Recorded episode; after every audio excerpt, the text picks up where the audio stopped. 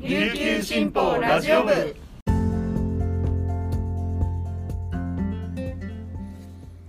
はいさい皆さんいかがお過ごしですか？今日も琉球新報ラジオ部をお聞きいただきありがとうございます。9月6日水曜日本日の担当パーソナリティは統合編集局デジタル報道グループの古源和樹と申します。本日午前9時時点の那覇の気温は30度。天気は晴れとなっています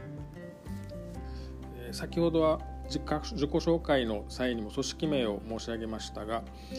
実は琉球新報社は9月1日付でこれまでのデジタル推進局という組織を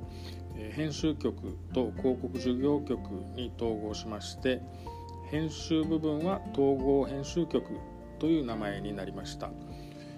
お聞きの皆様も勤務先あるいは所属先の組織などが変更されたり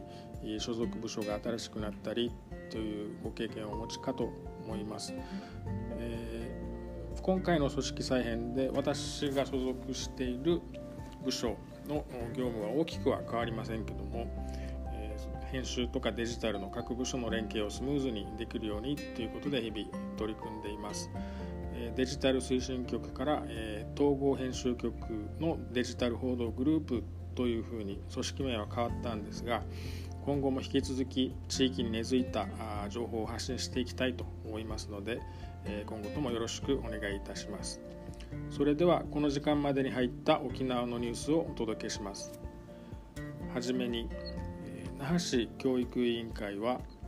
教員の負担軽減策として私立中学校全17校を対象に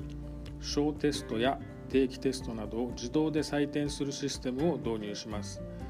1日に始まった市議会9月定例会に約280万円の補正予算案を提出しており可決されれば年度内の導入を目指しています。市教育委員会の学校教育課によりますと生徒が書き込んだ回答用紙を専用のアプリを使ってデジタル化することで教員による採点集計の時間を短縮することができるとのことです。市の担当者は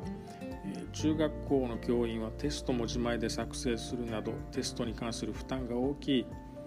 採点業務を効率化することで負担軽減につながると話しました。次に大宜味村で第6次産業を展開するフードリボンがこのほど新商品葉っぱを捨てないパイナップルジャムの販売を開始しました。規格外で出荷できないパイナップルを買い取りジャムに加工しました。同社はパイナップルの葉から抽出した繊維を活用してストローやスプーンを製造しており規格外のパイナップルや実をどうにか買い取れないかという農家の声に応える形で新商品を開発しました。東村の福島農園東物産元部長の沖縄美ら島ファーム空海畑からゴールドバレルボゴールパイン N パインといった3種のパインを集めました。8月の台風6号の影響で加熱してしまった規格外の実も含まれています。同社の秋山美樹さんはジャムにすることで品種の違いやわずかな傷も気にせず美味しく食べられます。ソーダやヨーグルトに混ぜるなどさまざまな用途で試してほしいと述べました、最後のニュースです、那覇空港ビルディングは1日。那覇空港旅客ターミナルビル。国際線エリア1階にプライベートジェット専用のプレミアムゲートラウンジをオープンしました。税関入国管理検疫といった CIQ の手続きなどが専用ラウンジで円滑に実施できるため富裕層の誘客に期待がかかります。このプレミアムゲートラウンジの面積は約182平方メートルで CIQ 共用カウンターや専用保安検査場待合スペースお手洗い2台の専用駐車スペースを備えています。ラウンジ内には飲み物や軽食を用意します。これまではプライベートジェットの利用客でも一般客と同じ保安検査レーンに並ぶ必要がありました。しかし今回のプライベートゲートラウンジの設置によってこの専用ラウンジが貸し切りであるためにプライバシーも保護されるとのことです。国内では他に羽田成田関空中部鹿児島空港が専用ラウンジを設置しています。